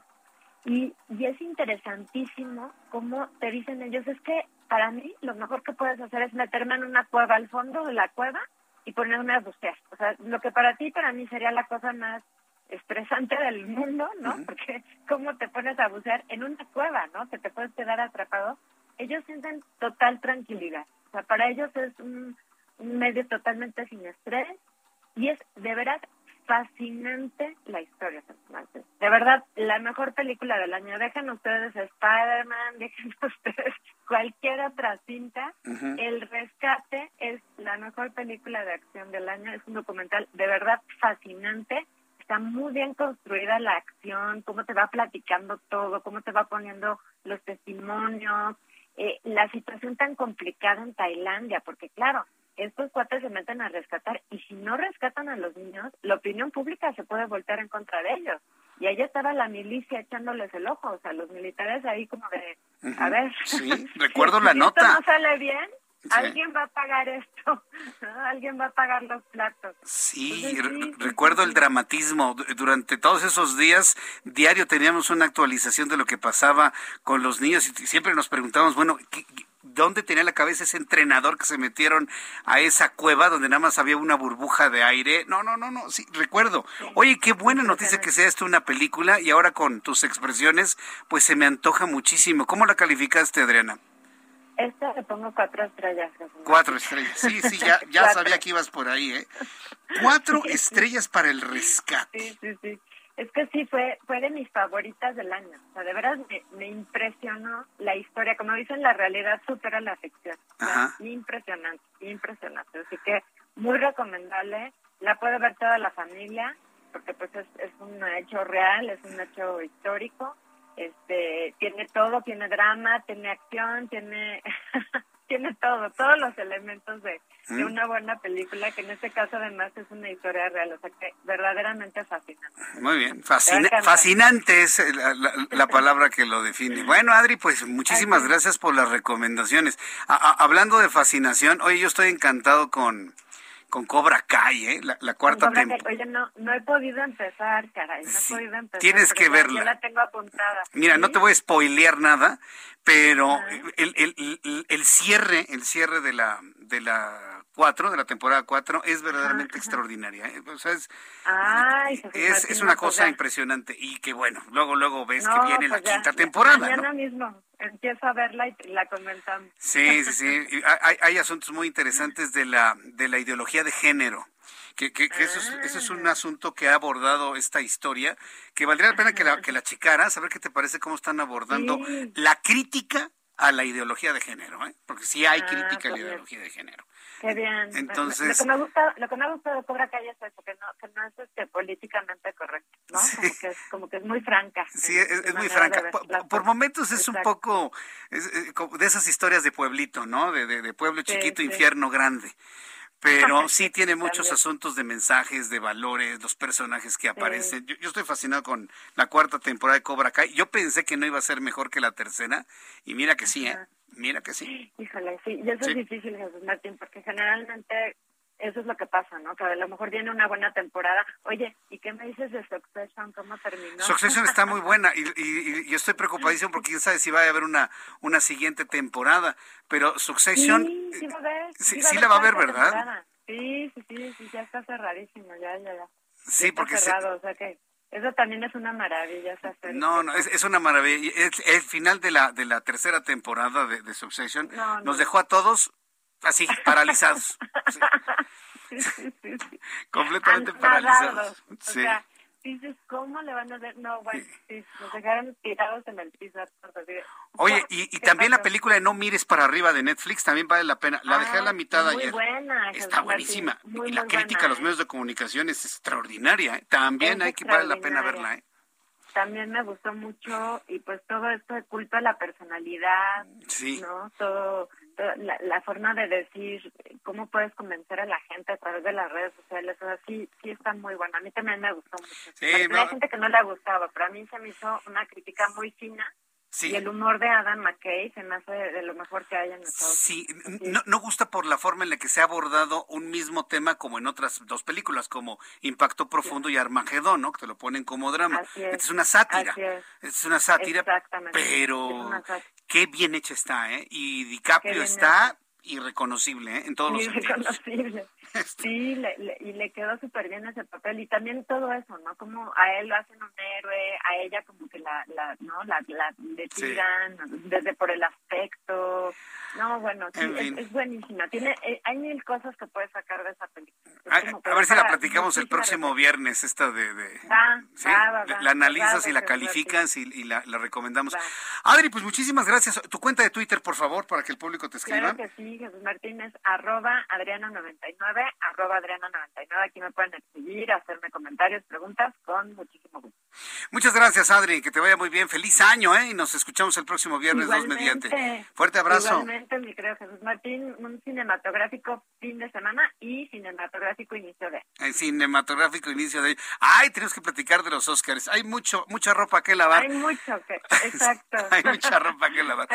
Gracias, Adri, que te vaya muy bien. Hasta pronto. Gracias. también, Jesús Martín, gracias. Adriana Fernández es eh, nuestra colaboradora, analista cinematográfica y además coordinadora de la maestría en desarrollo y gestión de la industria del entretenimiento de la Universidad Anáhuac. Son las 7.53, las 7.53 horas del centro de la República Mexicana. Para las personas que nos acaban de sintonizar, le repito los datos de COVID-19 que tenemos hasta este momento y que nos dio a conocer eh, la Secretaría de Salud hace unos instantes, 28.023 contagios en 24 horas. El total es de 4.083.118, 168 fallecidos, 300.101 muertos en México por COVID, cifra oficial. Ustedes ya sabemos que es mucho más alta. Índice de letalidad 7.35%. Eh, antes de despedirnos, quiero informarle que el vicecoordinador del PAN en el Congreso, Ricardo Rubio, ha exigido al INVEA y a las alcaldías y a la Secretaría de Salud emprender operativos en farmacias, clínicas y establecimientos que ofrezcan realizar pruebas anti-COVID que no estén certificadas por COFEPRIS. Mercado negro de pruebas, lo que nos faltaba. Con esto, bueno, pues terminamos nuestro programa del día de hoy. Lo espero mañana sábado en nuestro digital de 9 de la mañana. El próximo lunes a las 2 por el 10 en el Heraldo Televisión, 6 de la tarde, Heraldo Radio. Yo soy Jesús Martín Mendoza por su atención. Gracias. Que tenga usted muy buenas noches.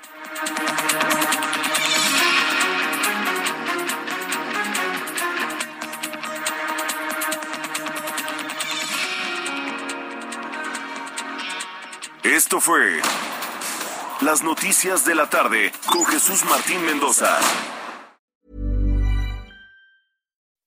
When you make decisions for your company, you look for the no-brainers. If you have a lot of mailing to do, stamps.com is the ultimate no-brainer. Use the stamps.com mobile app to mail everything you need to keep your business running with up to 89% off USPS and UPS. Make the same no-brainer decision as over 1 million other businesses with stamps.com. Use code program for a special offer. That's stamps.com, code program.